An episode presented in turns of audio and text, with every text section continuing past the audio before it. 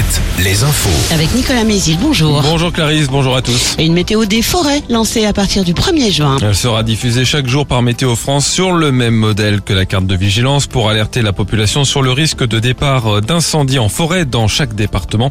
Le code couleur ira du vert pour un risque faible au rouge pour un risque très élevé.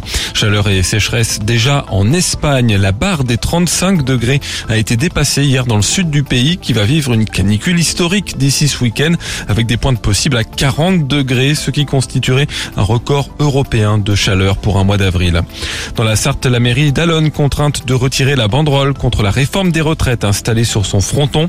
Décision du tribunal administratif de Nantes qui avait été saisie par la préfecture de la Sarthe invoquant le principe de neutralité des services publics.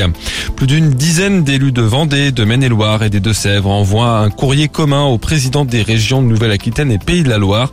Tous craignent une fermeture de la ligne ferroviaire Saumur-les Sables d'Olonne qui passe entre autres par Thouars, Bressuire et La Roche-sur-Yon. En cause, les travaux qui doivent être effectués pour la régénérer. Leur montant, 150 millions d'euros. Les régions ont demandé une contre-expertise dont les résultats seront connus à l'automne. En basket, une victoire de 5 points pour un titre européen. Cholet joue ce soir la finale au retour de la Coupe d'Europe FIBA à la Meirée. Les Choletais reçoivent les Polonais de Vloklavek. Cholet qui est troisième de l'élite, Le Mans est septième après une victoire hier contre Paris et se trouve en bonne position pour jouer les playoffs.